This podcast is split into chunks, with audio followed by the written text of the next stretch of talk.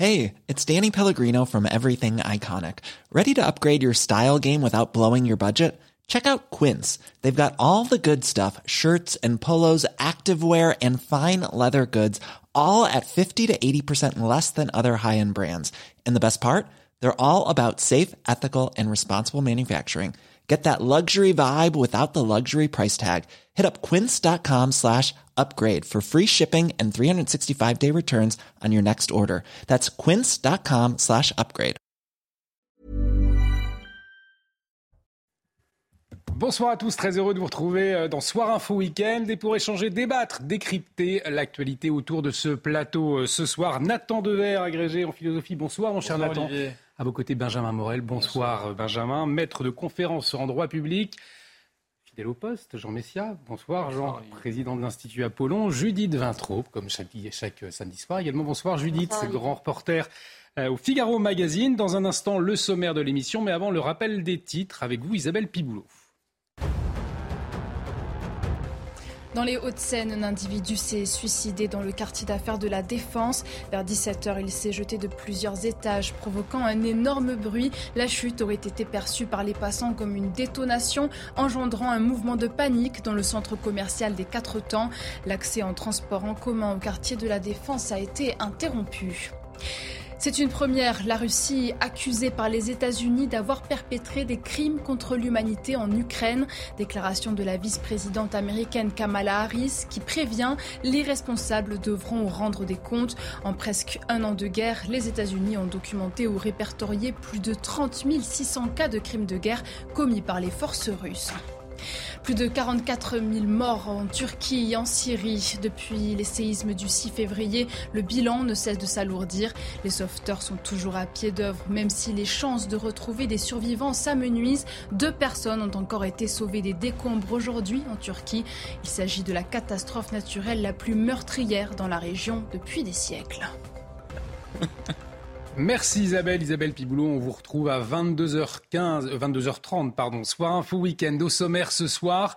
Les dernières révélations concernant Pierre Palmade, il aurait consommé de la drogue 30 minutes avant de prendre le volant. Il aurait également refusé de céder sa place de conducteur.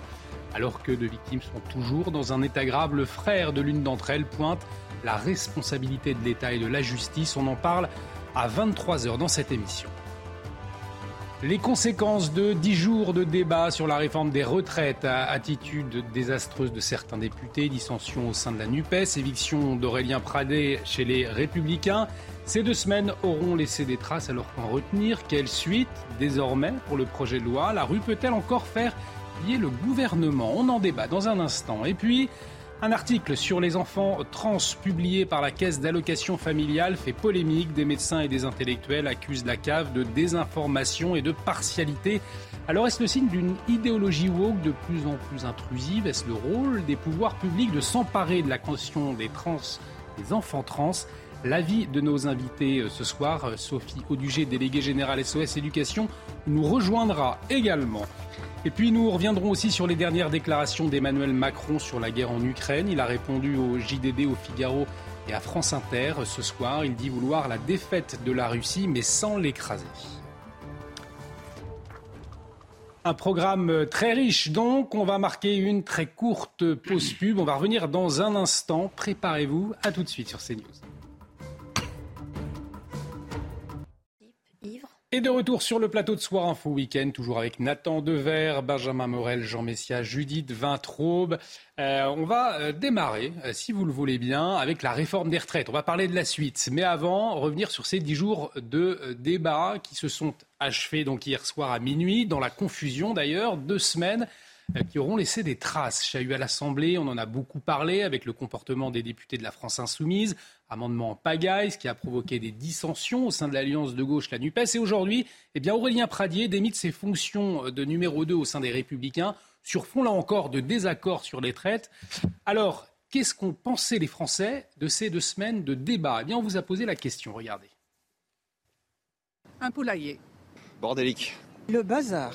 antidémocratique, Puéril, quoi. Honteux. et lamentable. Obstrué. Pathétique. Alors, je vous demande votre avis dans un instant. Mais avant, regardez cette photo. Cette photo, c'est celle du ministre du Travail, Olivier Dussopt. Photo prise cette nuit, à la fin des débats. Un homme seul sur les bancs des ministres, un, homme qu'on a vu fatigué ces derniers jours, et un homme qui s'est aussi emporté euh, hier soir à la fin des débats. Regardez. Mesdames et messieurs les députés insoumis, vous m'avez insulté 15 jours. Vous chantez, mais vous m'avez insulté. Personne n'a craqué. Personne n'a craqué. Et nous sommes là devant vous pour la réforme. Benjamin Morel, on a entendu donc le, ressenti des Français euh, après ces dix jours de débat à l'Assemblée nationale. On en a presque oublié le fond, le fond du dossier, même si on l'a un peu euh, évoqué ici. Qu'est-ce que vous retenez de ces débats à l'Assemblée nationale? Ah, on en a une vision tronquée. Je relativiserai cette vision, je dirais, un peu apocalyptique qu'on en a eue, mais en même temps, je l'appuierai, je dirais, à la fois par trois points et trois points. Sur, sur les trois premiers points, l'obstruction, c'est pas nouveau. Celle qui invente l'obstruction moderne, c'est la droite sur la loi Savary. C'est là qu'on a Jacques Toubon qui crée notamment ce qu'on appelle les amendements cocotiers. C'est ce qu'on a vu. Vous mettez quelques allitérations et vous bloquez le système. Deuxième limite, on est loin là des records. Hein. Le record, c'est 2006, la loi de F, 138 000 amendements. Mmh. Souvenez-vous, Jean-Louis Debray avec ses piles d'amendements à l'époque. Troisième élément, la violence, elle a toujours existé au Parlement. Hein. voyez les débats sur la loi Veil. Voyez le dernier duel en France entre Ribière et Defer. C'était en 67. Ça avait pour origine une altercation parlementaire. Donc, c'est pas si nouveau, entre guillemets. Trois points quand même qui, pour moi, marquent une rupture. Le niveau, il est très faible. Et là, on est quand même, je dirais, dans une cour d'école avec de mauvais écoliers. Deuxième élément, eh bien, on a aujourd'hui une médiatisation beaucoup plus forte de ces débats. Et donc, vous pouviez jouer à ça dans les années 60, jouer à ça aujourd'hui, c'est délétère pour l'image de la vie politique. Troisième élément de limite, je ne suis pas contre l'obstruction. L'obstruction, au vu de la rationalisation du régime parlementaire qui est celle qui existe en France, c'est souvent pour l'opposition la seule façon de se faire entendre.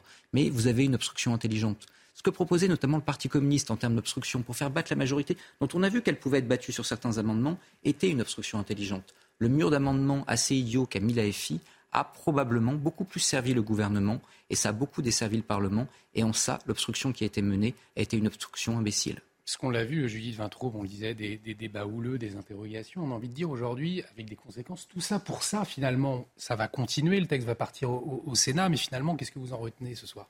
Bah, euh, On en retient que dans une configuration où, pour la première fois depuis très longtemps, euh, le fait que l'exécutif n'ait qu'une majorité relative à l'Assemblée pouvait restaurer euh, le rôle de l'Assemblée nationale, pouvait permettre que des vrais débats aient lieu, que des vrais compromis soient obtenus par une vraie discussion, un vrai débat.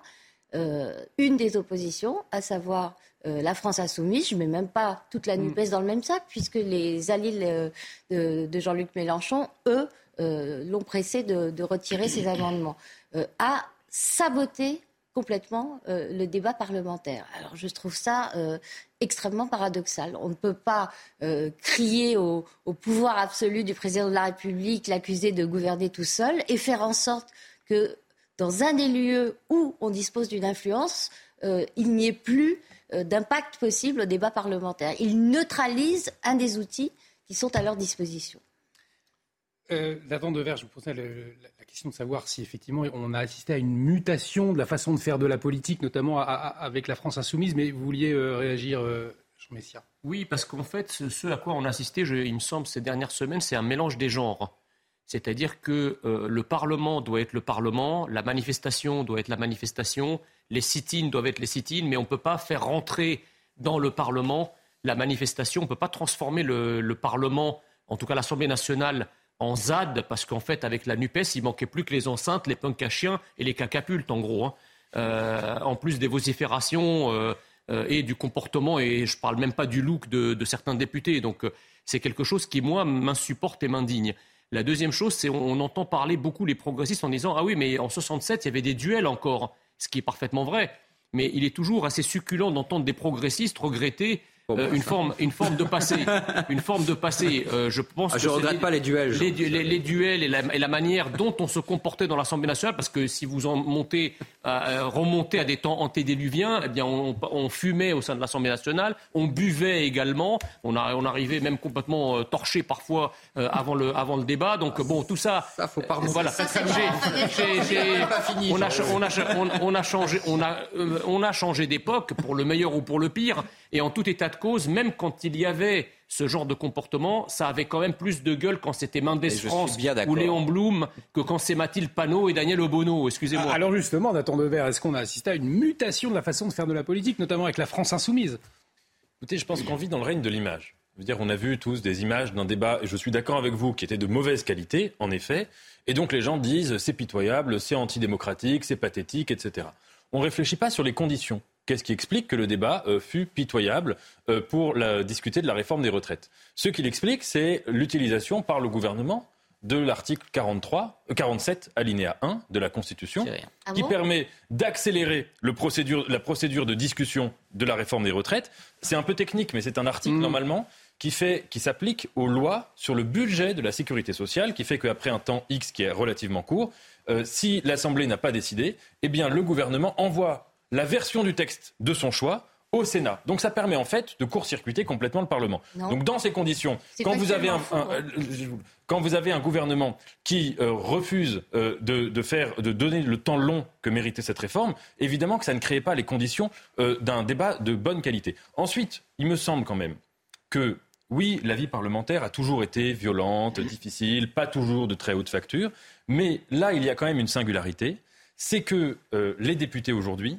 leurs moyens de communication, ce sont les réseaux sociaux. Avant, c'était hmm. essentiellement les chaînes parlementaires, éventuellement le JT du soir, si vraiment leur intervention avait une grande euh, euh, audience. Là, c'est les réseaux sociaux, et il me semble que les députés de tous les partis politiques, peut-être plus dans certains, et peut-être ensuite plus en fonction de leur âge, les jeunes députés pensent beaucoup en se disant je vais essayer de faire du buzz, de faire quelque chose qui va devenir viral sur les réseaux sociaux, et évidemment, ça implique un certain nivellement par le bas, me semble-t-il.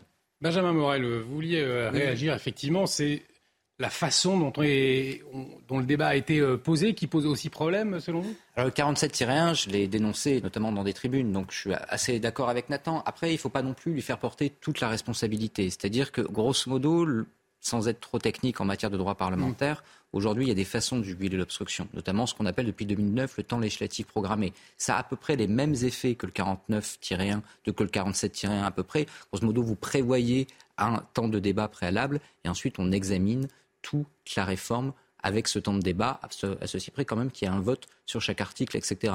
Le gouvernement a fait un choix baroque pour des raisons essentiellement de pouvoir user du 49 alinéa 3, quoi qu'il arrive, en utilisant ce 47-1. Donc en effet, ça n'a pas tout à fait servi de débat et ça a conduit à un jeu d'obstruction qui a fait qu'on n'a pas pu examiner l'ensemble du texte. Donc le gouvernement est responsable d'avoir choisi quelque chose de totalement baroque et de totalement absurde.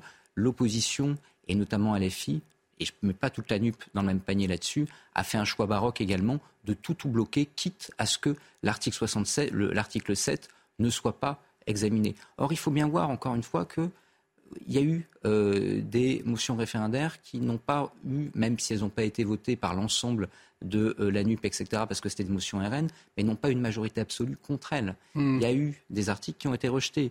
Il y a eu des amendements qui auraient pu passer. Il y aurait pu avoir, justement, comme ça a été bien dit, un débat global au sein du Parlement qui aurait fait battre le gouvernement sur plusieurs dispositions. Je ne dis pas que c'est bien, je ne dis pas que c'est mal, mais ça aurait été possible. Si jamais il y avait eu une stratégie parlementaire intelligente, avec des amendements qui étaient des amendements en capacité de réunir des majorités, y compris avec une partie de la majorité, des modems, des horizons, dont on voyait très bien qu'ils n'étaient pas tout à fait sur la même ligne que le gouvernement, eh bien le gouvernement aurait probablement été bien en peine de reconnaître et d'assumer son texte. Ça, c'était parlementairement assez intelligent. Ça n'a pas vraiment à voir avec le temps du débat, ça a à voir avec la façon dont vous exploitez politiquement ce temps. Et il a été par l'opposition très très mal exploité. Et autre conséquence aussi de ces dix jours de débat, c'est la destitution d'Aurélien Pradier à son poste de numéro 2 chez les Républicains. On va en parler dans un instant. On marque une très courte pause. Restez avec nous sur CNews.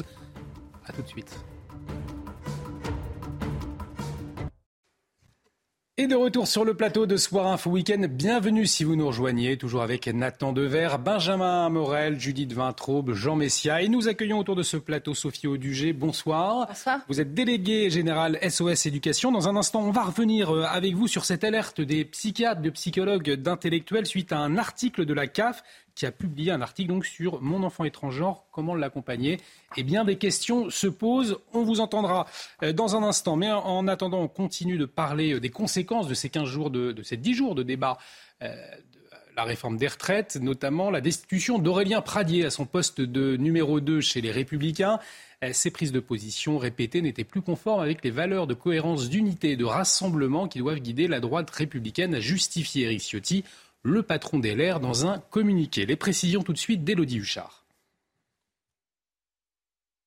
La malédiction du numéro 2 a encore frappé chez les Républicains ce samedi. C'est donc Éric Ciotti qui annonce qu'il démet de son poste de vice-président exécutif Aurélien Pradier. Il précise ses motivations. Il dit ceci, ses prises de position répétées n'étant plus conformes avec les valeurs de cohérence, d'unité et de rassemblement qui doivent guider la droite républicaine.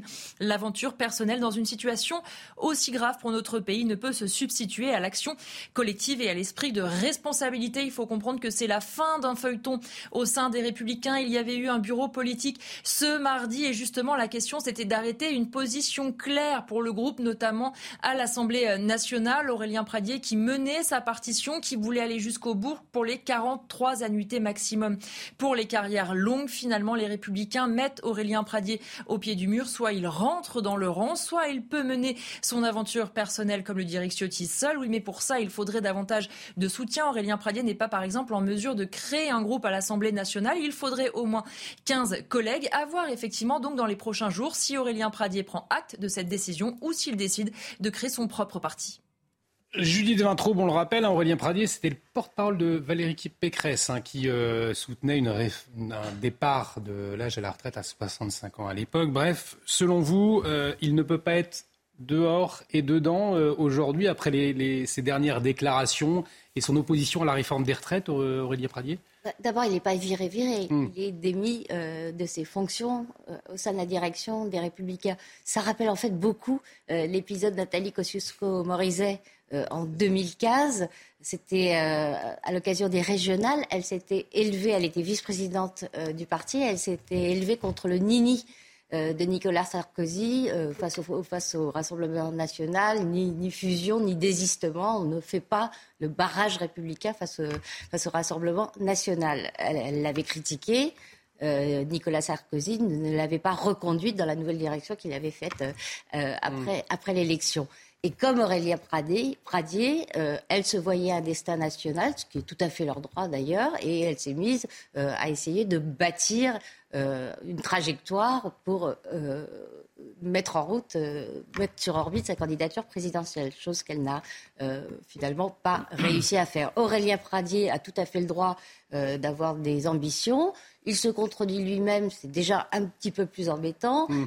il met en porte-à-faux le parti qui obtient une concession demandée par euh, le même Pradier au gouvernement. Olivier Dussopt, le ministre, dit même on a repris euh, les termes euh, de votre demande. Et cerise sur le gâteau, il se fait applaudir par la NUPES, je parle d'Aurélien Pradier, quand il intervient dans l'hémicycle. Hmm. Ça fait beaucoup pour un mouvement qui déjà a un peu de mal à montrer sa cohérence. Effectivement, et Benjamin Morel, Aurélien Pradier qui se revendiquait d'une droite populaire, qui se réclame de, Jacques Chirac. Alors dans cette affaire, avec l'éviction euh, d'Aurélien Pradier, avec des LR qui, se cherchent, qui n'arrivent plus vraiment finalement à convaincre cette droite populaire, est-ce qu'on n'assiste pas tranquillement euh, à la fin des, des républicains?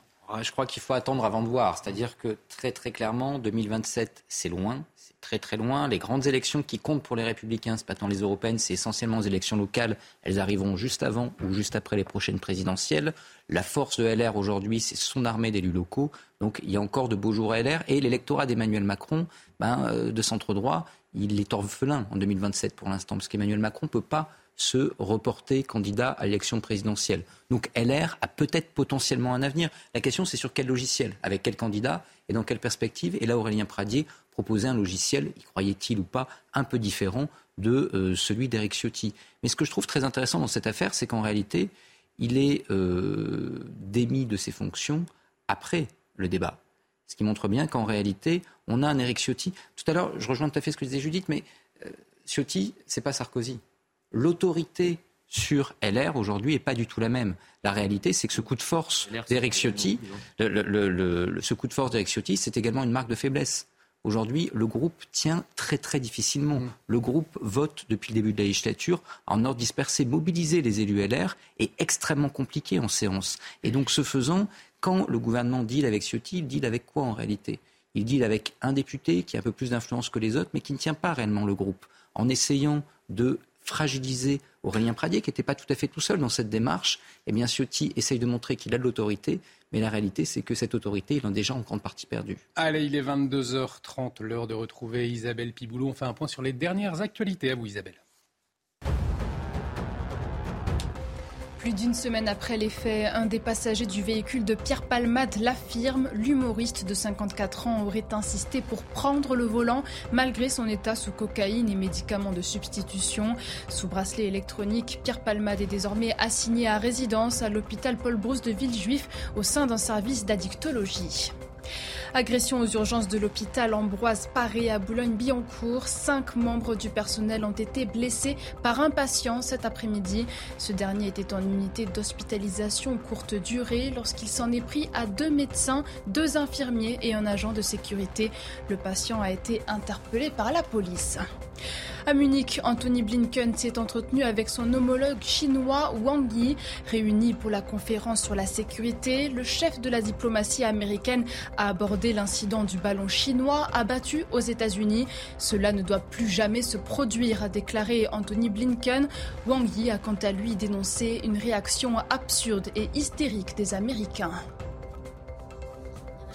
Merci Isabelle, Isabelle Piboulot qu'on retrouve euh, à 23h. Dans un instant, on va parler de cette promotion de l'idéologie trans par la CAF, en tout cas dénoncée par des euh, médecins et, des intellectuels. Mais avant, peut-être un dernier mot sur la suite euh, concernant la réforme des retraites. Alors, maintenant, le 28 février, le texte va passer en commission au Sénat du 2 au 12 mars. Le texte sera dans l'hémicycle au Sénat.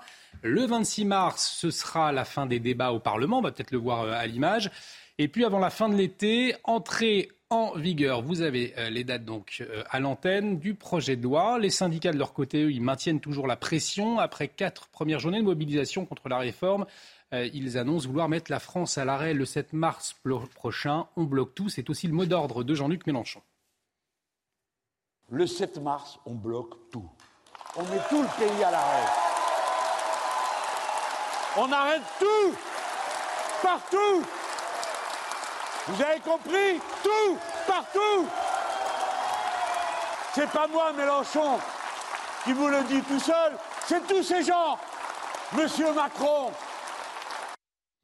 Alors la suite, à quoi s'attendre? Est-ce que les, syndicats, la rue Nathan Devers, euh, pourraient faire plier le, le, gouvernement? On a vu que les quatre premières manifestations, même s'il y avait du monde dans la rue, ça n'a pas fait énormément bouger les choses finalement. Écoutez, je ne suis pas, absolument pas euh, devin, et, d'ailleurs personne. Vous n'avez pas de boule de cristal, malheureusement. Non, euh, un scoop, mais je n'ai pas de boule de cristal. Écoutez, me semble-t-il, on peut, sans prévoir l'avenir, voir déjà ce qui s'est déjà passé. Euh, nous avons eu des affaires à des manifestations qui étaient pacifiques, qui étaient républicaines, qui étaient importantes numériquement, qui n'étaient pas non plus massives, mais qui étaient très importantes numériquement, et qui se sont déroulées dans le calme et dans le respect des institutions.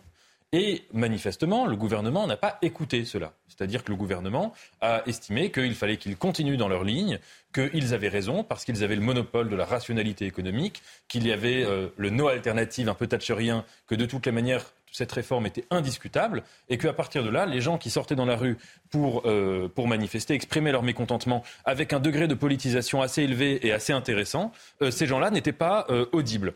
Donc à partir de là, il me semble que ça crée le climat qui est dangereux pour deux raisons. C'est que si euh, ces manifestations continuent de manière sereine, manifestement, sauf surprise, il y a toujours de l'imprévisible dans l'histoire, mais je ne vois pas pourquoi le gouvernement changerait de ligne et je ne vois pas pourquoi le gouvernement reculerait puisqu'ils ont quand même gagné une grande partie du rapport de force.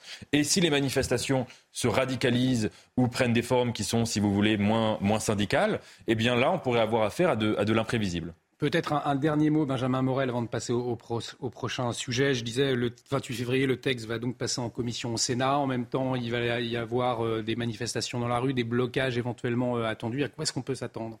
Bah, On peut s'attendre à des blocages, mais alors, comment est-ce qu'une réforme sociale, type réforme des retraites, échoue historiquement Il y a deux options. Soit il y a en effet un blocage. Ce blocage structurel, il fait douter la majorité.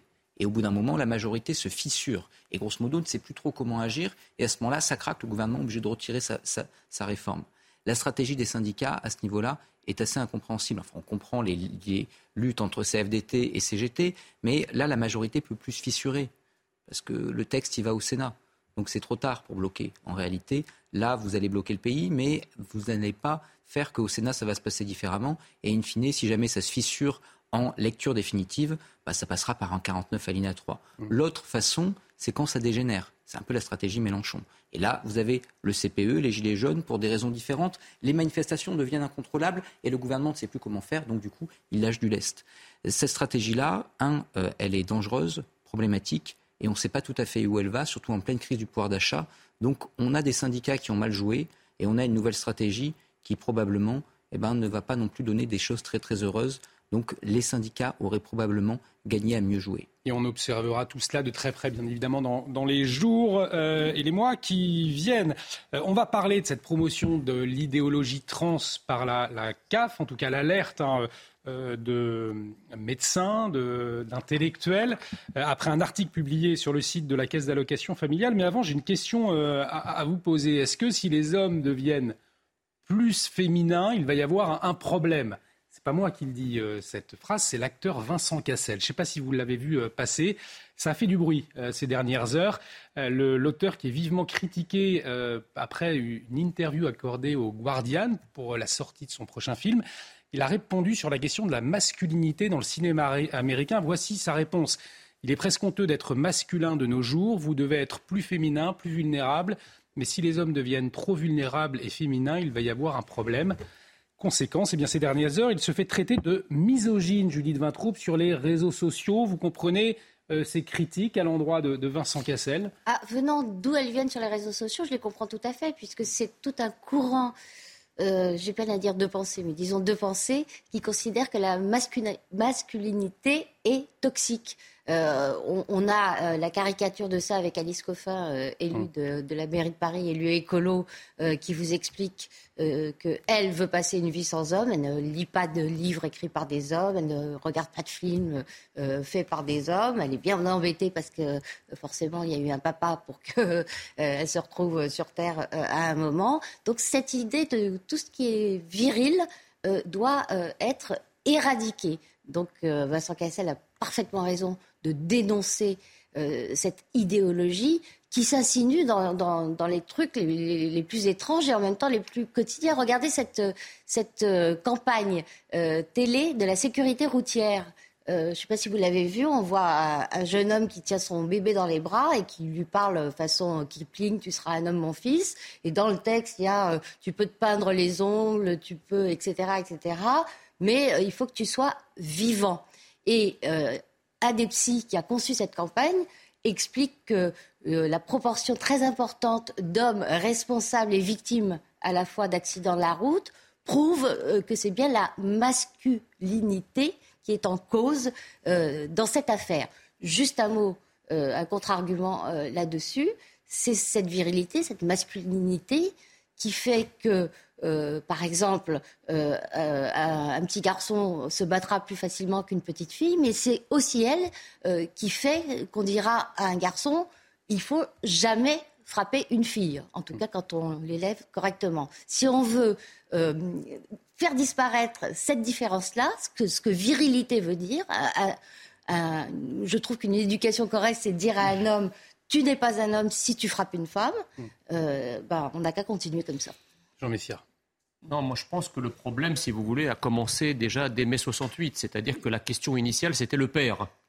Il fallait en finir avec le père parce que le père, c'est l'autorité, le père, c'est la limite, c'est le, le, nom N-O-N euh, du père. Et puis ensuite, le nom N-O-M du père a fini par être attaqué. Et ensuite, la phase ultime, c'est de s'attaquer à l'homme en tant qu'homme, en tout cas à la masculinité euh, euh, en, tant qu'attribut euh, je dirais, de, l'homme. Donc ça, ça me pose vraiment un problème.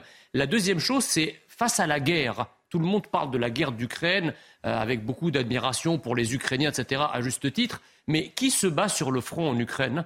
Est-ce qu'il y a une parité des cercueils ou des gueules cassées entre les hommes et les femmes? Bien sûr que non. Donc moi, je m'étonne, si vous voulez, de cette société qui sacralise euh, l'écologie, le respect de la nature absolument, qui va créer des associations de protection des coléoptères à poils ras.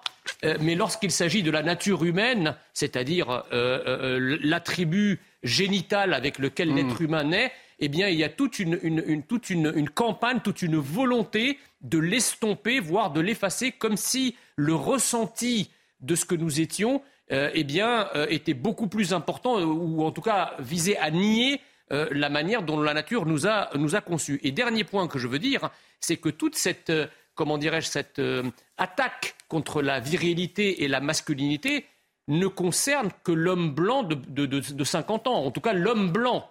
C'est-à-dire, elle ne concerne pas les hommes issus de la diversité qui, eux, peuvent exprimer une masculinité exacerbée, une virilité exacerbée. D'ailleurs, la publicité en rend compte, puisque vous savez que dans, la, publicité, lorsqu'on voit des couples mixtes, c'est jamais un homme blanc et, une femme noire. C'est toujours un homme issu de la diversité avec une femme blanche. Donc, en fait, l'attaque de la masculinité est uniquement sur la masculinité occidentale. Et j'en termine par dire que ça, c'est très dangereux parce que, du coup, ça rejoint aussi tout ce qu'on dit sur le grand remplacement. C'est-à-dire qu'à partir du moment où vous n'avez plus d'hommes euh, euh, dignes de ce nom pour défendre une civilisation, pour défendre euh, une façon de vivre, et que la qualité d'homme n'est reconnue qu'à des envahisseurs qui viennent d'autres pays où la masculinité est, promue, eh bien, on, est face à ce problème aujourd'hui. On, a peut-être eu un peu de mal à, vous suivre sur la fin, j'en ai compris. Je pense, que les, je pense que les téléspectateurs le comprennent très bien. On, a bien compris. Peut-être avant d'aller sur un autre sujet avec vous, Sophie euh, Audugé, qui, qui rejoint euh, ce que nous, le sujet de, maintenant. Nathan Dever, vous vouliez réagir Je voulais juste dire, si Vincent Cassel s'est fait traiter de, de misogyne, c'est pas pour cette déclaration si euh, spécifiquement, c'est surtout pour la suite de la phrase, où il enfin de, de l'interview, où il faisait l'apologie de Andrew Tate. Il disait que c'était un homme qui, dont les réflexions étaient très intéressantes. Andrew Tate, c'est un, un monsieur euh, qui est euh, qui a notamment sur les réseaux sociaux, tous ses comptes ont été bannis pour ça, euh, qui est fait l'apologie du masculinisme le plus le plus violent et donc et donc c'est surtout cette partie-là des déclarations de Vincent Cassel qui a qui a suscité une une telle de telles accusations. Moi, il me semble une chose quand même et ça, ça va être en lien avec le, la discussion qu'on avait tout à l'heure, c'est que Vincent Cassel sa phrase c'était de dire il y a des hommes trop vulnérables, virgule, trop féminins. Vous voyez, il fait l'association lui-même entre mm. vulnérabilité, féminité, force et masculinité. Ce sont des associations qui sont, euh, qui, elles, relèvent d'une construction euh, sociale. Euh, là, c'est pas, on n'est pas dans le domaine de la sexualité, on est dans le domaine du genre, c'est-à-dire de quelles valeurs sont associées culturellement, idéologiquement, socialement à l'assignation d'un sexe, de chromosomes, d'un point de vue génétique à la naissance. Et là, on est dans deux registres différents. Et il me semble à ce titre que cette association, par exemple, entre vulnérabilité et féminité, relève peut-être de la pensée de Vincent Cassel. Moi, je ne suis pas du mm. tout un donneur de leçons. Je suis pas là pour dire qui est misogyne, qui ne l'est pas mais en tout cas, c'est extrêmement euh, discutable. En tout cas, des psychiatres et des psychologues et des pédiatres, euh, des intellectuels aussi, eux ont, dénoncé la désinformation de la caisse d'allocation familiale. Ils ont adressé une lettre ouverte au ministre de la Santé euh, et une lettre ouverte d'ailleurs relayée, relayée, par le Figaro. En janvier dernier, la CAF a publié sur son site un article Mon enfant est transgenre, comment bien l'accompagner? On voit les précisions avec le sujet de Michael Dos Santos et puis ensuite on vous entendra Sophie Audugé sur le sujet. Pas de témoignages des professionnels de santé. Pas de mention des effets indésirables ou irréversibles des thérapies de conversion. Voici quelques-uns des reproches faits à l'article de la Caisse d'allocation familiale sur l'accompagnement des enfants transgenres. Christian Flavigny, pédopsychiatre, est l'un des 80 signataires d'une lettre ouverte adressée au ministre de la Santé François Braun. Pour lui, cette publication présente un double danger. Il relaye, sans aucune, je dirais, autre hypothèse, une thèse américaine qui est la thèse du mauvais corps, c'est-à-dire l'histoire, l'idée d'une erreur naturelle qui se serait produite. Il, je dirais, il, abonde dans le sens, je dirais, de laisser l'adolescent ou même l'enfant, je dirais, déterminer les choses. Il n'est pas encore en mesure de déterminer pour lui-même s'il est d'un sexe ou de l'autre. S'il se montre clément avec les réseaux sociaux, accusés par certains de promouvoir la transidentité, Christian Flavini n'épargne pas les militantes des droits des personnes transgenres, les seuls à avoir été sollicités pour cet article. Il est particulièrement dangereux d'orienter d'entrée de jeu ce que font évidemment les militants d'associations vers, je dirais, l'idée qu'il y aurait, qu'il faudrait passer dans l'autre corps pour se sentir bien. Avec cette lettre ouverte, les 80 signataires réclament une nouvelle publication ou à défaut le retrait de l'article. Et pour en parler, donc, Sophie Audugé, déléguée générale SOS Éducation, est avec nous.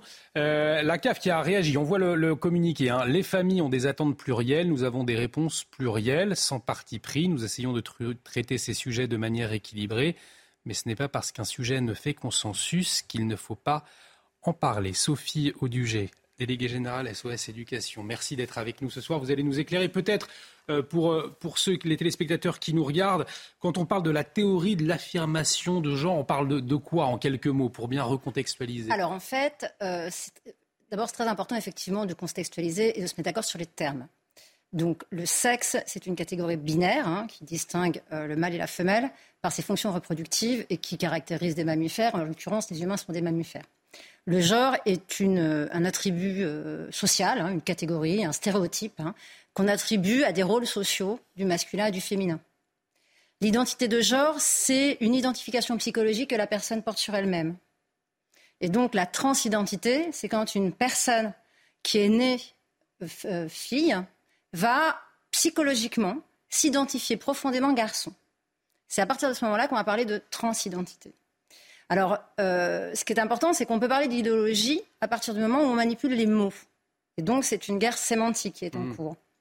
Euh, ce qu'il faut savoir, c'est que la, ce qu'on a longtemps appelé la transsexualité est un trouble profond, euh, persistant, c'est-à-dire qui ne, qui ne s'amenuise pas avec le temps et qui va apparaître chez des très jeunes enfants entre 2 et 4 ans. Ces très jeunes enfants, qui sont une très très petite minorité, puisqu'on parle de 1 sur 10 000 garçons et 1 sur 20 000 filles, euh, c'est une souffrance immense qui fait que l'enfant, de manière obsessionnelle, va rejeter le, son sexe. Mmh. Et donc, euh, la famille se rend compte très tôt que cet enfant est dans une souffrance immense et donc va pouvoir l'accompagner. Et il faut savoir que dans 75 à 80 euh, des situations de ces enfants-là, ils vont se réconcilier avec leur euh, sexe de naissance à l'adolescence. Ce que vous nous dites, c'est qu'on sait les identifier, on connaît, c'est quelque alors on chose sait de... les identifier, disons qu'on sait quand cette souffrance est profonde à cet âge si jeune, qu'il y a possiblement une incongruence entre le sexe biologique et le sexe psychique.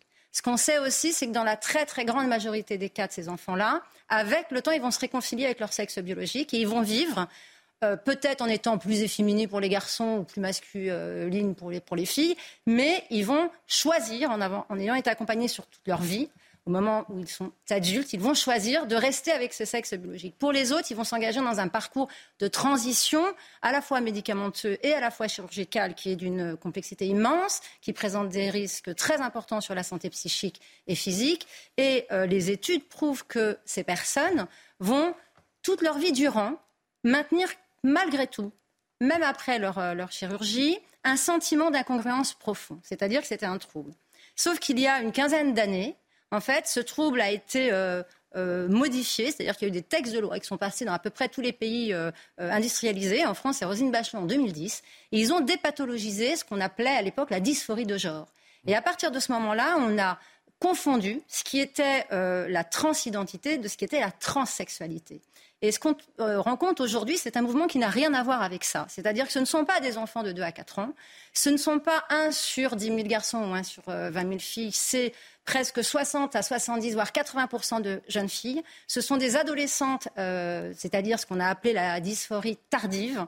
Et ce sont des jeunes filles qui souvent ont d'autres troubles psychologiques ou psychotiques.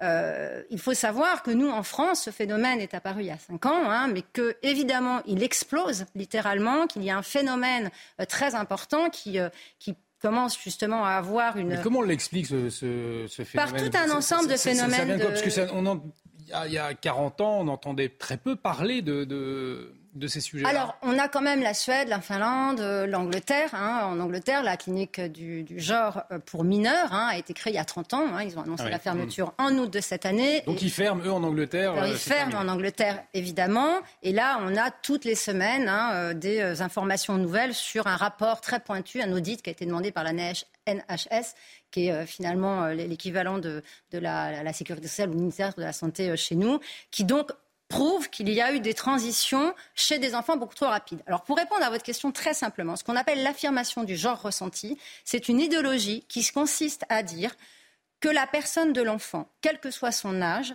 est capable de s'identifier du genre qu'elle souhaite, indépendamment de son sexe biologique. C'est-à-dire qu'on est, on nie toute réalité du sexe biologique. Donc la CAF relaie une idéologie dans Alors le la cas précis. CAF relaie une idéologie, et quand elle exprime qu'effectivement il n'y a pas de consensus, parce que c'est un service public, elle ne devrait pas relayer une idéologie. Elle devrait relayer des informations surdonnées, probantes. Et justement, s'il n'y a pas consensus, expliciter que effectivement tout un ensemble de professionnels et d'autres pays font marche arrière, puisqu'il y a des risques très importants de se tromper de diagnostic et d'emmener des enfants en souffrance vers une transition alors que leur souffrance n'est pas de cette origine-là. Et il faut savoir aussi que l'Académie de médecine en France a pris position, mais que les politiques ne, l'ont pas écouté. Parce qu'aujourd'hui, on n'est plus sur un problème de santé euh, publique, alors que c'est un véritable scandale mmh. sanitaire. C'est un scandale sanitaire qui est déjà un scandale qui a été un scandale en Suède, qui est un scandale en Angleterre depuis évidemment la fermeture de la Tavistock.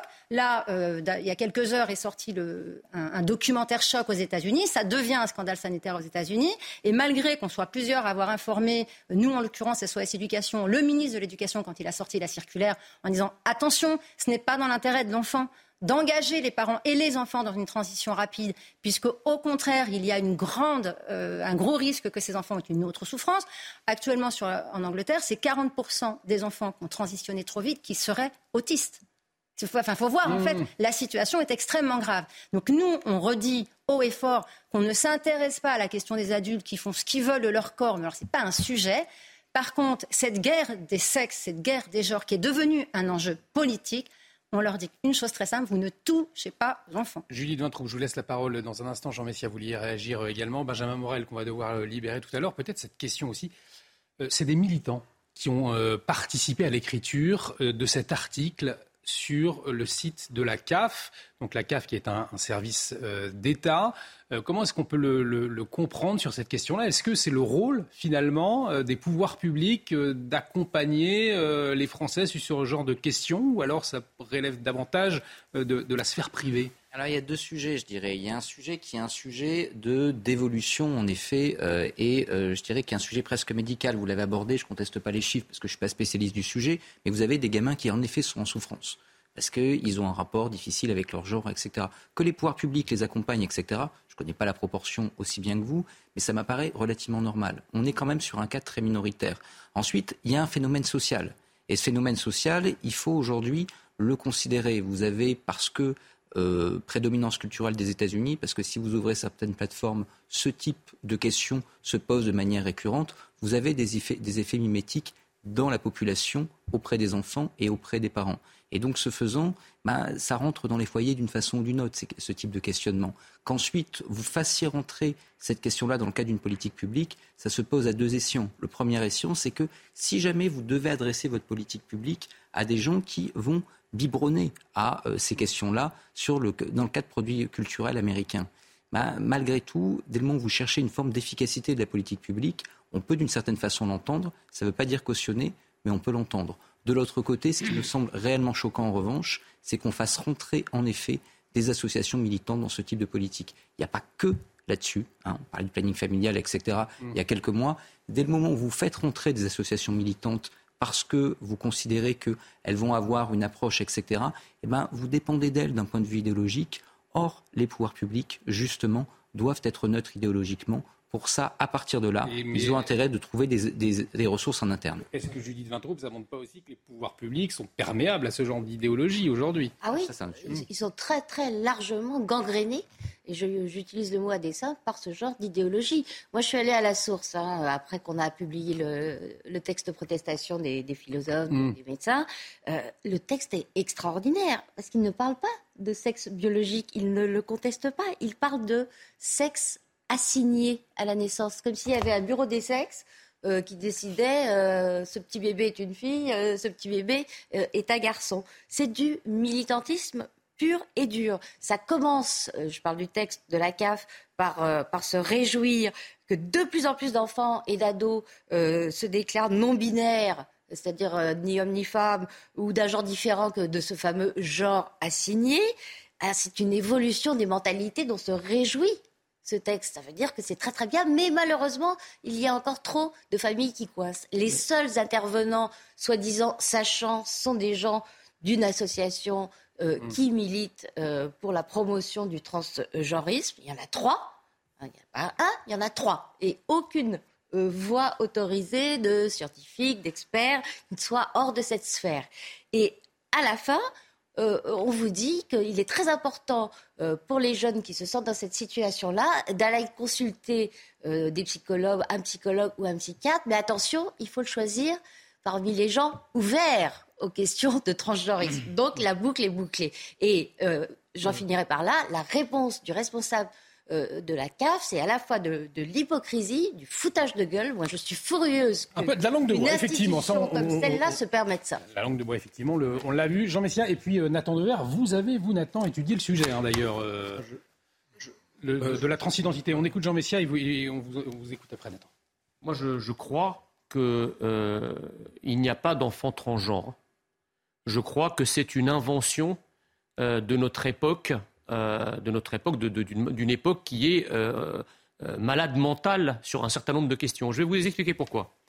Je pense qu'effectivement, quand on est en phase d'adolescence, la problématique du changement de son corps, la problématique sexuelle est une problématique très importante et, et on se cherche. Ça existait et oui, oui, non, mais ça, ça, ça existe. Après, le, le, problème, le problème, c'est que dans ces interrogations existentielles par rapport au changement de son corps et par rapport à son sexe, est venue se loger euh, une idéologie progressiste qui transforme des questions qui ont traversé des générations d'adolescents en questions presque médicales ou en questions psychologiques, psychiatriques, qui entraînent effectivement un encouragement presque euh, à la transition euh, de genre. Donc moi, je suis radicalement opposé à cela. Je pense qu'il y a effectivement des enfants qui, lorsqu'ils sont adolescents, se cherchent, c'est normal, peuvent avoir des mal-être sur cette question, c'est normal, un accompagnement psychologique euh, peut être nécessaire, mais tout ça finit par se stabiliser dans 99,99% des cas,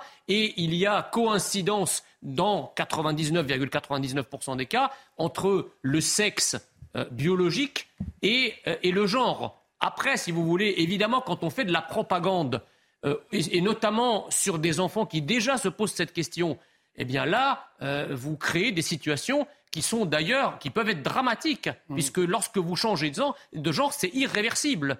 Donc vous créez des, véritables catastrophes humaines et vous cassez l'avenir d'êtres humains entiers. J'ajoute que lorsque la CAF fait cette campagne, moi, je serais très heureux de voir les agents de la CAF aller faire cette propagande en Seine-Saint-Denis. Là, on va se marrer. Parce que pour aller le faire à Sevran ou à Trappes, je peux vous dire que là, ils seront reçus. Parce que comme par hasard, dans, euh, parce que quand euh, Emmanuel Macron dit qu'en France, on a plusieurs identités, euh, eh ben, les territoires où il y a d'autres identités que l'identité française, cette question-là, bizarrement, se pose pas avec la même acuité. Donc vous voyez bien que c'est vraiment une maladie de notre époque, une maladie idéologique et qui n'a rien à voir en fait avec la médecine, ni même avec euh, la psychologie dans 99% des cas. Nathan Dever, Nathan Dever qu'on n'a pas euh, entendu sur le sujet, un sujet que vous avez pourtant euh, étudié, que vous avez étudié. Est-ce que cette idéologie qu'on voit finalement excusez-moi, j'en perds mes mots. Vous voyez, cette idéologie donc qui qui qui, qui, s'invite dans le, euh, à la CAF notamment, peut-être à l'école. Je, vous poserai la question dans un instant justement. Est-ce qu'elle vous inquiète? Non, alors déjà, euh, premièrement, juste sur, sur la CAF. Euh, on parle de campagne, je pense que c'est un article dans une revue qui, en, magazine, qui en temps normal doit être lu, je ne sais pas, peut-être par quelques dizaines, quelques centaines de personnes, quelques milliers à tout casser.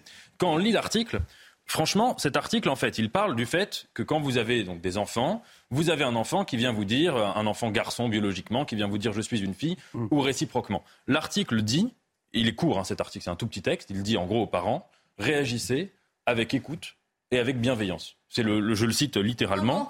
et l'article, je l'ai sous les yeux. L'article, la conclusion de l'article, l'entourage doit donc essayer d'être à l'écoute et d'accompagner au mieux important de dédramatiser.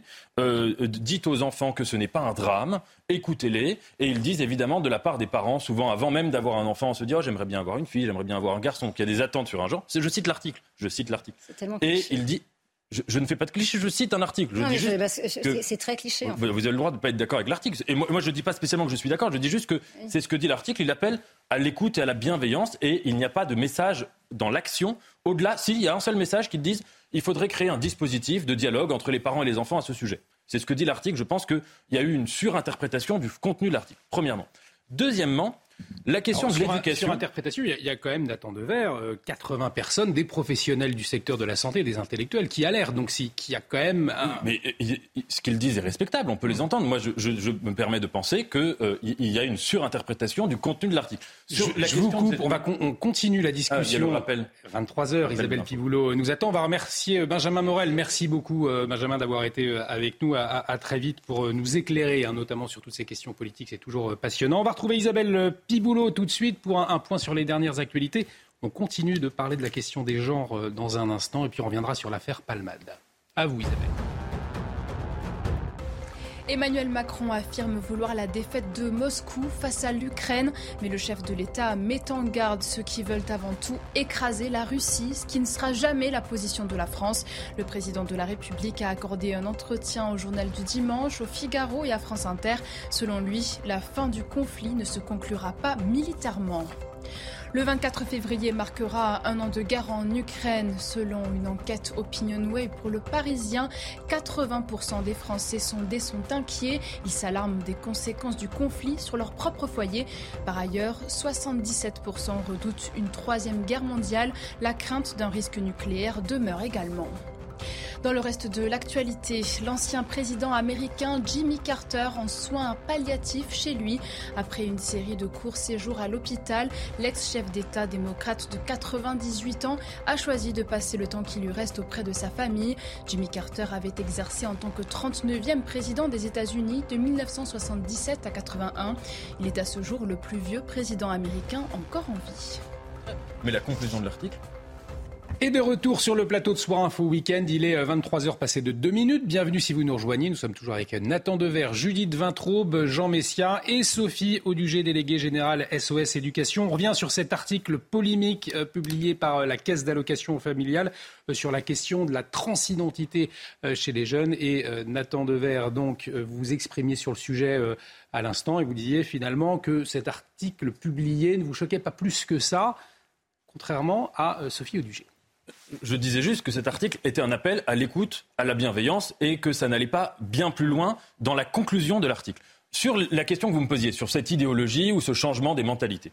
Tout cela date, en moyenne, disons, d'un livre qui a été publié en 90 par Judith Butler, qui s'appelle Troubles dans le genre, et dont la thèse consiste en gros à dire qu'il y a un sexe qui est biologique, qui vient de la naissance, assigné au sens où il est imposé biologiquement à l'homme co- comme être humain, et que ensuite tout le reste est de l'ordre de ce que Judith Butler appelle de la performance, c'est-à-dire la construction sociale d'un genre, qu'elle appelle performance au sens de la théâtralisation de la chose, c'est-à-dire que ça se fait par mimétisme sur ce qu'on observe dans la société, et qu'évidemment, la manière dont se structurent les genres évolue dans l'histoire en fonction de la civilisation, de la période, de la culture, la manière dont se construisait par exemple la virilité dans la Grèce antique ou dans la Rome antique n'avait absolument rien à voir avec celle dont elle est structurée aujourd'hui. Vous savez que par exemple Jules César, au moment dans la Rome antique, quand il faisait les triomphes militaires, eh bien les slogans qui accompagnaient ces triomphes, c'était Jules César, homme de toutes les femmes, femme de tous les hommes. C'était euh, la manière, et ça c'était évidemment une des représentations possibles de la virilité sous la Rome antique. Vous le trouvez ça dans Pétrone, vous trouvez ça partout. Ce n'est pas la même chose qu'aujourd'hui. Et Judith Butler appelait, c'est les dernières pages de ce livre, à de la fluidité dans la manière de construire la performance par rapport au genre. Alors là où je vous rejoins en partie, c'est qu'il y a une distinction qui est importante à faire entre enfants et adultes. C'est-à-dire qu'évidemment, cette fluidité-là, euh, elle ne se pose pas de la même manière selon que vous avez 25 ans ou 4 ans. Et par rapport à l'enfance, je finis juste par rapport à l'enfance, en effet, la question de l'éducation, c'est une question très complexe. Parce que je pense qu'il y a deux écueils à éviter. Il y a un premier écueil, et là on parle de sexualité, on peut parler de n'importe quoi d'ailleurs. Il y a un premier écueil qui est d'estimer qu'un enfant de 6 ans, tout ce qu'il va dire, on va lui dire formidable, t'as raison, c'est génial, continue dans ta route. Et ça, évidemment, ce n'est pas rendre service à un enfant que d'aller toujours dans son sens. Et il y a un deuxième écueil inverse, qui est l'écueil consistant à dire que tout ce que dit l'enfant, non seulement on ne, on- on l'écoute même pas. C'est non seulement on ne va pas lui donner raison ou de droit, mais on ne l'écoute même pas. Et ces deux écueils, à mon avis, il faut s'en tenir à équidistance. Le problème, le problème, le problème, Nathan, si En je un puis mot, juste en un mot, le problème aujourd'hui, c'est que derrière toutes ces histoires, il y a une volonté de déconstruction, parce que le mot n'a pas été prononcé dans toute cette analyse. On a beaucoup parlé d'idéologie. C'est une idéologie déconstructiviste qui déconstruit tout. On a beaucoup parlé de la déconstruction de l'histoire, de la déconstruction de la France, de la déconstruction de nos traditions, de nos racines. Et effectivement, in fine, il s'agit de la déconstruction de l'être humain lui-même. On parle beaucoup d'hommes déconstruits. alors c'est devenu tellement, tellement ridicule que maintenant ça devient une blague, mais c'est plus, plus qu'une blague. Quant au genre fluide, parce que c'est aussi le gender fluide, mais en fait ça, ça, va, ça va poser des absurdités sans nom. C'est-à-dire que le jour où on va... Vous savez qu'aujourd'hui, il y a la, parité en, politique. Donc moi, je peux très bien dire, bah, avant la liste euh, aux élections européennes, par exemple, je suis une femme. Donc le lundi, je me fais femme pour être inscrit comme une femme sur la liste électorale. Et puis trois jours après, ben, je change, je deviens homme. Ça, vous voyez, vous voyez, est-ce que vous voyez, est-ce que vous voyez le délire C'est peut-être un autre débat. Est-ce que vous voyez le délire dans lequel on est en train de verser Sophie Udigé, on va. le même débat dans le sport. C'est le même, voilà, il y a le même débat dans, dans, le sport effectivement, mais Sophie Udigé pour avancer, peut-être pour conclure aussi. Nous, on reste sur les enfants. Je Je suis pas du tout d'accord avec ce que ce que disait euh, Nathan pour plusieurs euh, raisons. La première chose, c'est que je ne sais pas si vous avez des enfants, mais je crois que c'est très dangereux de projeter. Euh, la façon dont les parents reçoivent une souffrance de son enfant quand on n'a pas d'enfant. Alors moi, je veux bien qu'on fasse des clichés avec le parent qui accepte tout et le parent qui accepte rien. Quand vous avez des, enfants et que votre enfant souffre, à part d'être un parent totalement dysfonctionnel, évidemment que vous êtes euh, à l'écoute et que vous n'avez qu'une obsession, c'est de réduire la souffrance de votre enfant. Donc rien que de penser ça et de théoriser ça en considérant on peut euh, dire que les parents vont être soit d'une extrême, soit à l'autre, ça me paraît complètement aberrant. Le deuxième élément qui me, semble très important, et vous avez fait l'erreur comme beaucoup font l'erreur, vous allez dire on parle de sexualité. On ne parle pas de sexualité. Parce que tant pour les transsexuels, la population d'aujourd'hui, ces jeunes qui, à l'adolescence, se disent être nés dans le mauvais corps, ils commencent à parler de mauvais corps quand ils sont allés sur les réseaux sociaux, qu'ils ont trouvé cette solution pour donner une étiquette à leur mal-être. Mais enfin, à la base, si vous voulez, il n'y a pas du tout d'antériorité dans l'enfance. Ce ne sont pas des enfants qui ont une obsession de ne pas porter le sexe qu'ils portent. Ils ont juste une euphorie à être quelque chose d'autre. Ils ont une euphorie à avoir une transidentité, c'est-à-dire à se différencier. Et parmi ces enfants, certains, un nombre très infime aura une souffrance dont l'origine est possiblement cette obsession de ne pas avoir ce sexe-là. Mais dans la majeure partie des cas, c'est pas ça le sujet. Et d'ailleurs, quand vous leur demandez est-ce que vous voulez changer de sexe, est-ce que vous allez faire les opérations de chirurgie, de changement, de reconstruction d'un autre sexe, ils vous disent non. Par contre, ces enfants-là, on va leur administrer des bloqueurs de puberté, on va leur administrer des hormones croisées. Et ces bloqueurs de puberté vont faire que ces enfants, couplés avec les hormones croisées, vont être infertiles. en France Bien sûr, non, bien sûr. Aux enfants, c'est interdit bien sûr que non. Mais bien sûr que non. Bien sûr que non. Les enfants en France prennent des bloqueurs de puberté, des hormones croisées. La première fille qui a eu une mastectomie, elle avait 14 ans en France. Je crois que c'était interdit par la loi de, de, prescrire des Bien sûr que non. Il n'y a pas de loi qui interdit. Bien sûr que non. Et c'est d'ailleurs pour ça que les pays, la Suède, la Finlande et euh, l'Angleterre et les États-Unis aujourd'hui ont mis des lois où, quand ils n'ont pas mis de loi, ils disent que les enfants qui vont être mis sous hormones, enfin sur bloqueurs plus sous hormones, doivent rentrer obligatoirement dans un protocole de recherche, doivent être suivis, ce qui n'est pas du tout le cas, ce qui n'était pas du tout le cas avant. C'est bien pour ça qu'on parle de scandale sanitaire. Et les effets des bloqueurs de puberté qui vont ensuite être euh, complétés par des hormones croisées, ce sont des effets qui sont irréversibles. Ils sont irréversibles à court terme, mais ils sont irréversibles à long terme. C'est-à-dire que c'est des enfants qui, si on couple les deux, seront infertiles. C'est mmh. pour ça qu'on demande de ne pas agir trop vite. Il faut bien savoir que le fait d'avoir dépathologisé la dysphorie de genre, le fait d'avoir fait cette loi absurde euh, d'associer thérapie de conversion avec l'identité de genre fait que des, psychiatres, des psychologues et même des profs n'ont pas le droit de questionner l'enfant. Mmh. Et c'est ça qui est aberrant. Comment on peut considérer, vous l'avez évoqué un petit peu, comment on peut considérer qu'une personne à 12 ans, à 15 ans, à 17 ans même, n'est pas en capacité de se tromper sur elle-même à des âges où il est tellement difficile de savoir qui hmm. on est? On passe des fois toute une vie à savoir qui on est. Comment on peut considérer que ces enfants-là, on doit immédiatement? La question n'est pas de savoir de ne jamais les traiter. La question est de savoir de prendre le temps de s'assurer que cette souffrance, elle peut être traitée autrement. Parce que sinon, ils vont s'engager dans un protocole de traitement médicamenteux, chirurgicaux, chirurgicaux qui va être extrêmement lourd avec des conséquences irréversibles. Merci beaucoup, Sophie euh, Audugé, d'avoir euh, accepté notre invitation euh, ce soir, d'avoir accepté de, débattre. Après, on le disait, cet article donc publié sur le site de la Caisse d'allocation familiale et qui fait donc débat. On aura l'occasion certainement d'en parler. Eh, je vous propose à présent de revenir sur les suites de l'affaire Pierre Palmade. Vous pouvez rester avec nous hein, si vous le souhaitez, euh, Sophie Audugé. Et des nouvelles révélations aujourd'hui, au lendemain de sa mise en examen pour homicide involontaire. Euh, le comédien transféré, placé sous contrôle judiciaire avec bracelet électronique. Euh, les dernières informations avec Maureen Vidal tout de suite et on en parle après. Placé sous surveillance électronique et assigné à résidence au sein du service d'addictologie de cet hôpital à Villejuif, Pierre Palmade est mis en examen pour homicide et blessures involontaires. Le parquet de Melun, qui a initialement requis le placement en détention provisoire de l'humoriste, a annoncé hier faire appel de cette décision. Une demande qui sera réexaminée dans les mois à venir. Le juge des libertés de la détention a visiblement été euh, sensible aux arguments de l'avocate de euh, Pierre Palmade qui a proposé une solution alternative au placement en détention provisoire qu'avait demandé le parquet de Melun. Elle a présenté un, dossier euh, solide. Mais comme le parquet a fait appel, eh la Cour d'appel de Paris va devoir examiner à nouveau ce point-là dans un délai de deux mois. Les deux passagers du véhicule, qui avaient été mis en examen pour non-assistance à personne en danger, ont finalement vu leur statut s'alléger en tant que témoins assistés. Et durant leurs 48 heures de garde à vue, ils ont fait de nouvelles révélations. La veille du drame, ils auraient passé la journée à consommer des drogues avec Pierre Palmade. Mais 30 minutes avant l'accident, l'humoriste aurait repris une dose de stupéfiants. Inquiet, face à l'état dans lequel se trouve Pierre Palmade, le passager aurait demandé à prendre le volant à sa place, une proposition qu'il a déclinée. En parallèle, les images de vidéosurveillance de Célie en bière confirment bien que les deux passagers se sont rendus au domicile de l'humoriste après l'accident.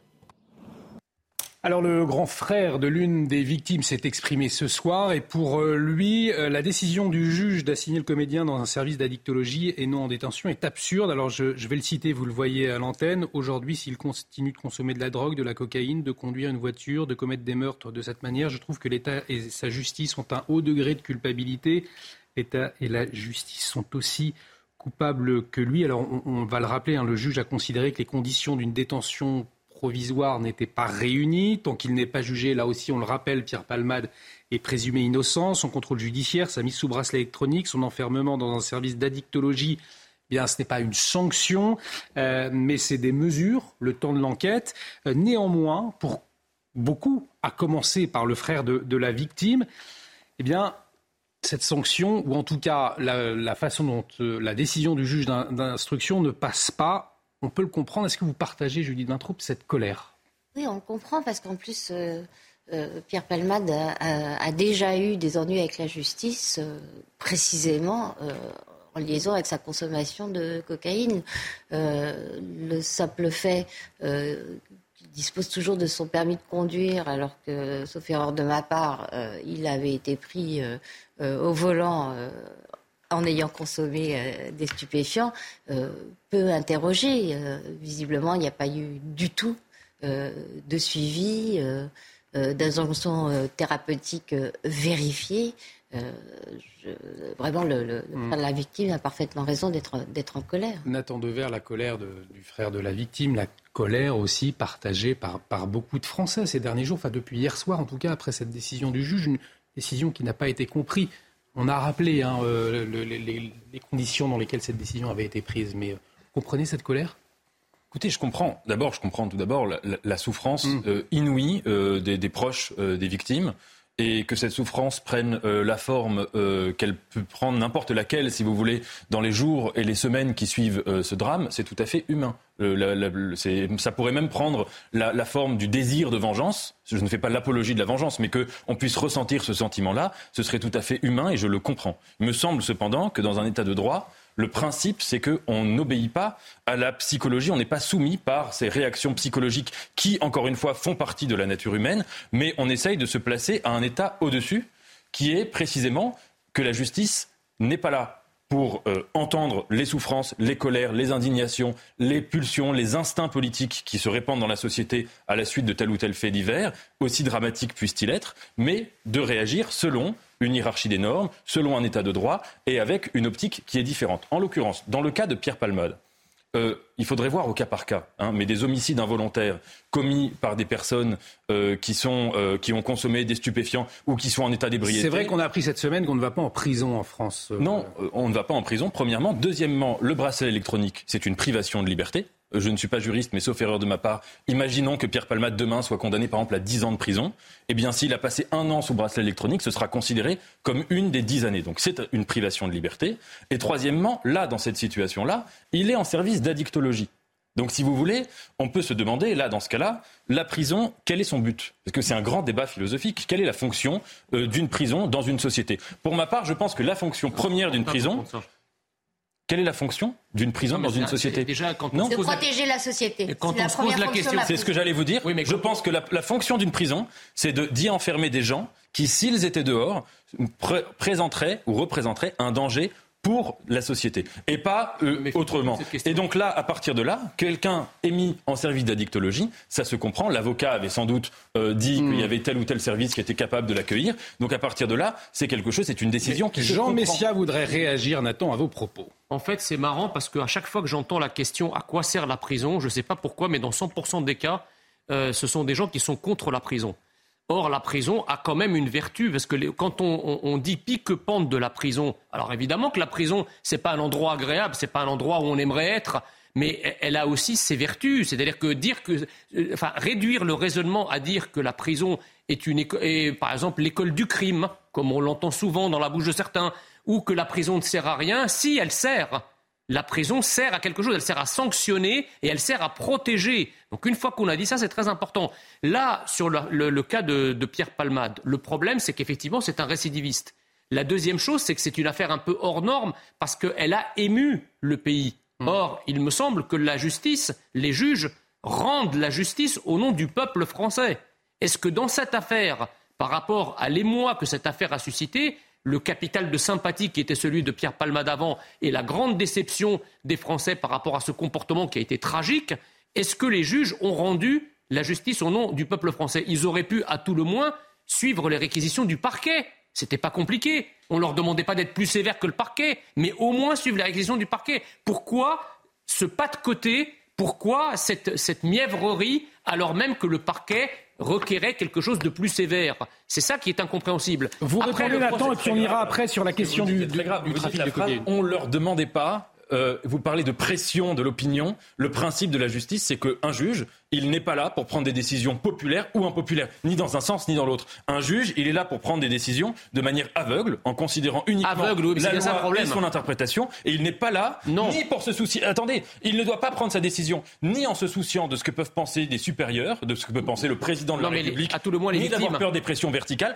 ni d'avoir peur des pressions qui viendraient de l'opinion et que de la manière dont cet événement est représenté dans les ce que-. Oui, mais le problème, si vous voulez, c'est que si vous tirez ce raisonnement jusqu'au bout, vous vous retrouvez avec une justice qui est totalement déconnectée des besoins de la société qu'elle incarne. C'est pour ça qu'aujourd'hui, vous avez 67% des Français qui ont une défiance vis-à-vis de la justice et de ses décisions. Quand les Français n'arrêtent pas d'entendre à longueur de, de- manchettes et à longueur de journaux que vous avez des multirécidivistes qui ont été libérés, quand vous avez des gens qui normalement devaient être en prison et qu'ils sont à l'extérieur et qu'ils ont commis des viols, parfois des meurtres, eh bien, les Français finissent par effectivement avoir une forme de décrédibilisation de leur justice. Donc On- la justice, à un moment, avancer, elle ne peut messieurs. pas être complètement déconnectée, elle ne peut pas être complètement aveugle, comme vous le dites. Il faut qu'à un moment, la justice soit enracinée dans un pays, soit enracinée dans un contexte. On, a eu ce débat et on l'aura à nouveau, mais je voudrais profiter de la présence de, de Sophie euh, Audugé ce soir, je le rappelle, déléguée euh, générale SOS Éducation, pour parler du- d'une autre question qu'a soulevée cette affaire,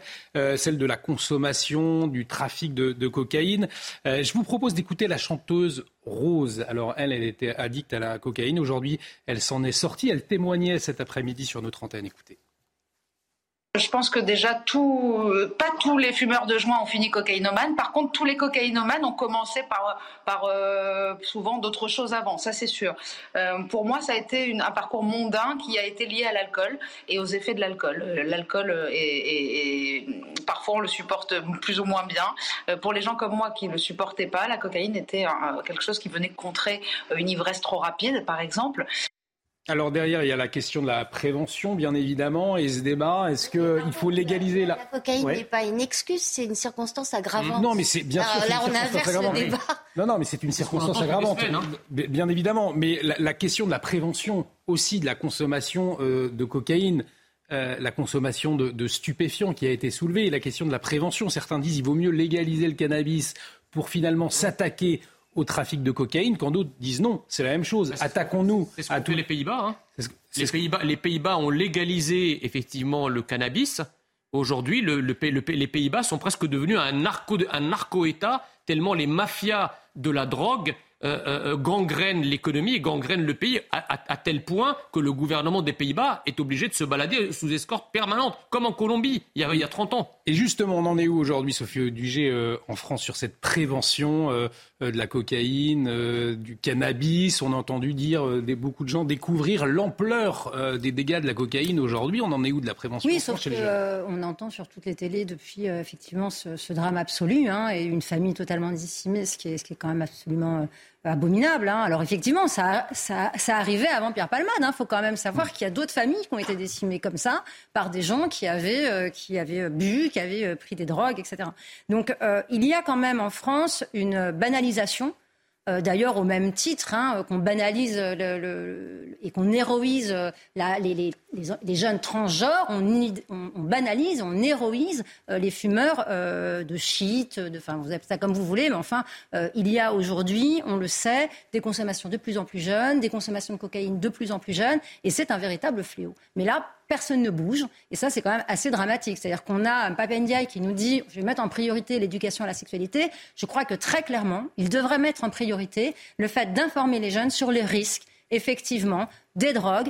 De fait, ce qu'a dit cette, cette, femme qui n'est pas nouveau, enfin, je veux dire, on n'est pas tombé de la dernière pluie quand même. Enfin, je veux dire, de savoir que la plupart des cocaïnomanes ou des héroïnomanes ont commencé en fumant des joints. Je suis d'accord, mais on entend hein. une autre petite musique qui dit non, c'est pas la même chose, il vaut mieux légaliser le cannabis en France. Non, mais M. Massé l'a dit, l'expérience, euh, l'expérience des pays qui ont tenté ça est catastrophique. Donc on va, enfin, faut, qu'on arrête d'aller dans le mur en voyant que d'autres pays tentent des trucs où nous, on s'était posé la question, et eux, ils y chouent, mais nous, on y va quand même pour se dire peut-être que nous, on va y arriver. Non, je pense que là, en l'occurrence, euh, on sait bien que la, consommation de drogue, notamment chez les plus jeunes, augmente. On sait qu'il y a euh, régulièrement, malheureusement, des vies de jeunes qui sont brisées. Euh, bon, ils ne tuent pas d'autres personnes, ils se tuent eux-mêmes, c'est quand même aussi dramatique. Et que c'est aux adultes de protéger les enfants de ces risques-là. On a eu une carence au niveau de la prévention, de tout ce qui est addiction, cocaïne.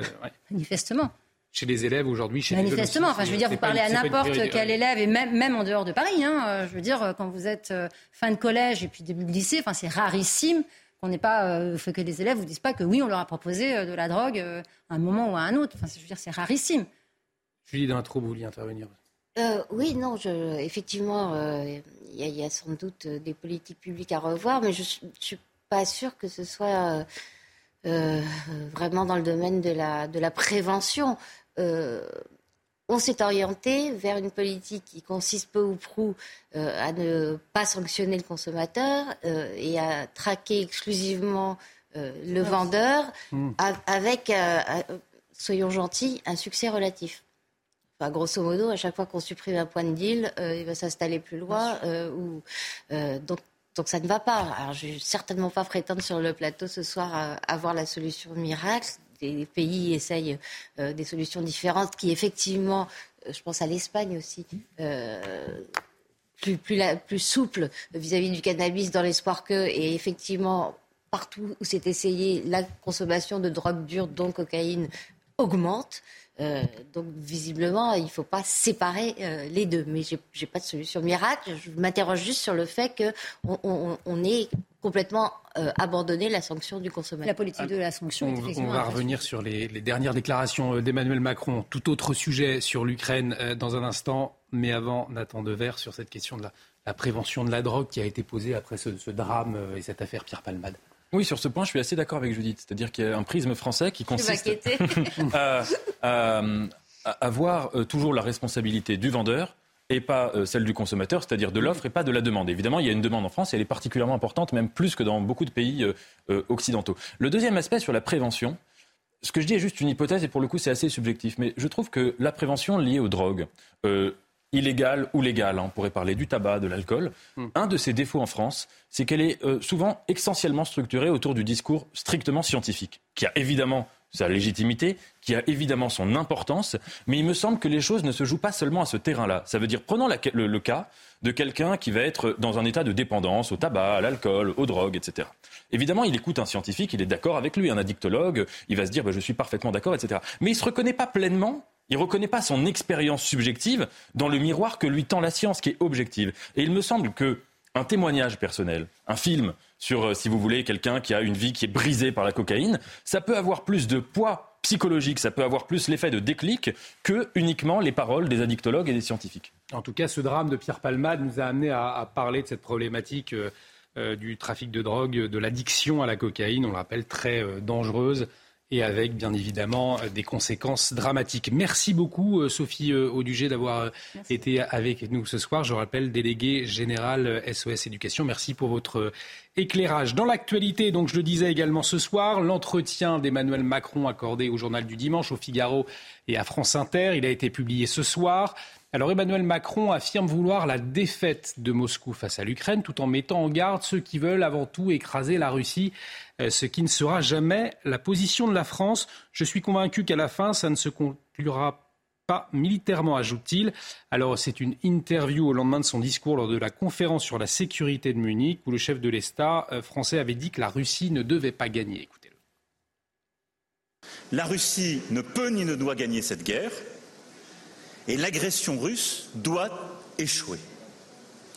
Parce qu'on ne peut pas accepter la banalisation du recours illégal à la force, parce que sinon c'est toute la sécurité européenne, mais plus généralement la stabilité mondiale qui serait remise en cause.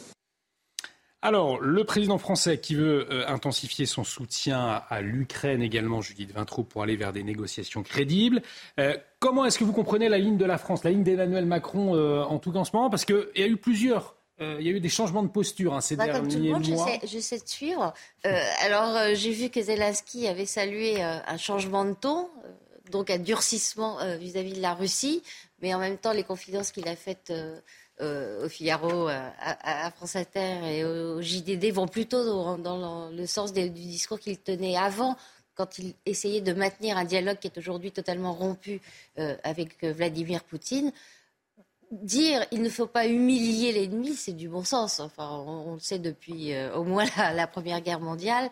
c'est une erreur stratégique qui peut avoir des conséquences dramatiques. Euh, de, vraiment écraser un ennemi. Il dit une, autre chose dans, cette, euh, dans, ses dans ses confidences, c'est que tous les hommes susceptibles de prendre le pouvoir si Poutine le perdait sont pires que lui.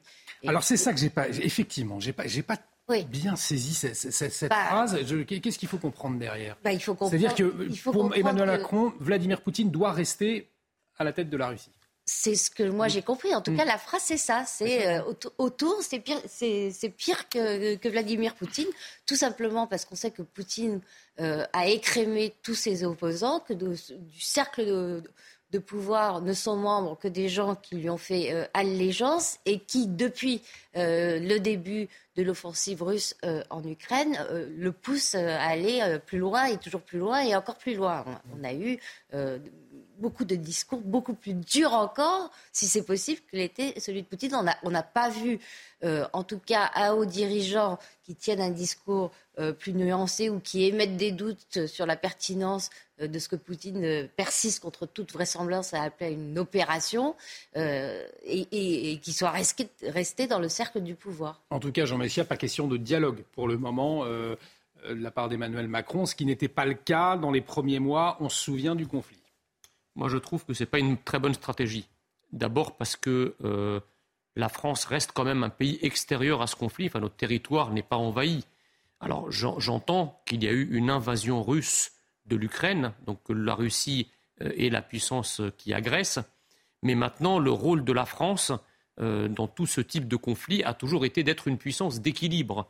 Donc, qu'on ait aidé les Ukrainiens, si vous voulez, dans les premiers temps, à repousser l'invasion russe. Je pense que c'était une bonne idée. D'abord, mais d'abord, il faut faire attention à ne pas aider ad vitam aeternam l'Ukraine, parce qu'il euh, y a un autre sondage qui est paru aujourd'hui qui montre que les Français sont très inquiets sur les conséquences à, à, moyen long terme de cette guerre sur leur foyer, sur leur euh, pouvoir d'achat euh, et même sur l'occurrence d'une troisième guerre mondiale. Donc il faut faire attention, si vous voulez, au fait que si nous sommes belligérants, nous nous, nous embarquions pas dans une guerre finalement euh, dont on ne connaît pas l'issue, sachant que Poutine et la Russie de manière générale ont un rapport au temps qui est très différent d'une autre, mm. euh, et qui ont un rapport au temps qui ressemble à leur géographie, c'est-à-dire à, l'immensité de l'espace russe, et on, on, sait combien cette immensité du réservoir géographique russe euh, a sauvé la Russie euh, à travers l'histoire, que ce soit du temps des guerres de Napoléon ou que ce soit euh, euh, au cours de la Seconde Guerre mondiale. Donc, moi, je crois que la sagesse voudrait maintenant, après plus, presque plus d'une année de, de conflit, eh bien de, commencer maintenant à rechercher les chemins de la paix. Et je pense que les deux parties prenantes aujourd'hui, comme les choses ne se dessinent pas forcément de manière très claire sur le terrain, sont peut-être plus ouvertes à une négociation qu'elles ne l'étaient au début, parce qu'au début, tout le monde croit qu'il va gagner, tout le monde croit qu'il va pouvoir avoir le dessus on voit bien que les choses ne sont pas si simples. Et donc aujourd'hui, il y a peut-être une fenêtre de tir, si je puis me permettre, pour la négociation. Nathan Dever, on vous écoute dans un instant, mais il est 23h30 et nous retrouvons Isabelle Piboulot pour le rappel des titres. Rupture chez les Républicains. Éric Ciotti a démis de ses fonctions son numéro 2, Aurélien Pradier, justifiant des prises de position répétées non conformes aux valeurs du parti. Aurélien Pradier étant notamment opposé à une partie de la réforme des retraites, le député du Lot avait menacé de ne pas voter le texte pour obtenir des concessions du gouvernement. Manifestation contre la future loi sur l'immigration. Plusieurs mobilisations ont eu lieu à Paris, Lyon et Marseille. Dans la capitale, près de 1200 personnes ont dénoncé, je cite, une immigration jetable et réclamé la régularisation des sans-papiers. Le projet de loi défendu par le ministre de l'Intérieur prévoit plusieurs mesures pour faciliter les expulsions, une réforme du droit d'asile et un volet intégration. Un échange franc et direct à Munich. Anthony Blinken s'est entretenu avec son homologue chinois Wang Yi. Réuni pour la conférence sur la sécurité, le chef de la diplomatie américaine a abordé l'incident du ballon chinois abattu aux États-Unis. Cela ne doit plus jamais se produire, a déclaré Anthony Blinken. Wang Yi a quant à lui dénoncé une réaction absurde et hystérique des Américains.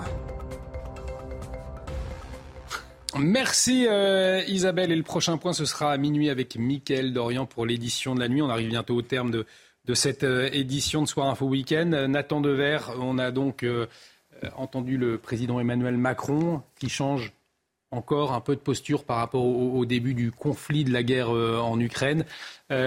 L'inquiétude des Français, Jean Messia en parlait, il devrait être davantage consulté selon vous Non, je pense que je pense qu'Emmanuel Macron, déjà, change de, position, c'est de l'homéostasie, c'est-à-dire qu'il s'adapte à une situation qui elle-même est évolutive. Mm. Et que sur ce plan, Emmanuel Macron a essayé de maintenir le dialogue avec Poutine euh, jusqu'au moment où ça n'était plus possible. Et là, c'est plus possible. Dès son arrivée à l'Elysée hein, en 2017, quand il reçoit euh, Vladimir Poutine en grande pompe euh, au château de Versailles, qu'il dit qu'il voilà, il l'entend, tout en rappelant les attaques qu'il y avait eu pendant la campagne contre lui venant de la Russie. Mais il le fait, donc il lance une possibilité de dialogue.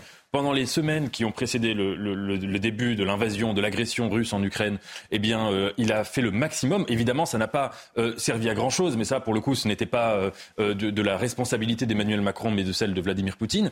Et à partir de là, il a pris euh, le parti euh, qui était de soutenir euh, l'Ukraine. Et en effet, tant que le conflit n'est pas arrivé à son terme, il n'a pas de raison de, changer, de changer ce cap. Ensuite, il me semble que la question n'est pas de, décider de, l'effort de guerre et d'un positionnement plutôt géopolitique en fonction de l'évolution de l'opinion. Parce que si vous mmh. voulez, là, ce serait totalement irresponsable, ce ne serait pas l'attitude d'un homme d'État. En revanche, il faut que le coût de cette guerre en France, le coût économique, le coût social, le coût énergétique, soit, si vous voulez, ne viennent pas affecter les catégories qui sont déjà les plus précaires et les plus vulnérables euh, dans la population française.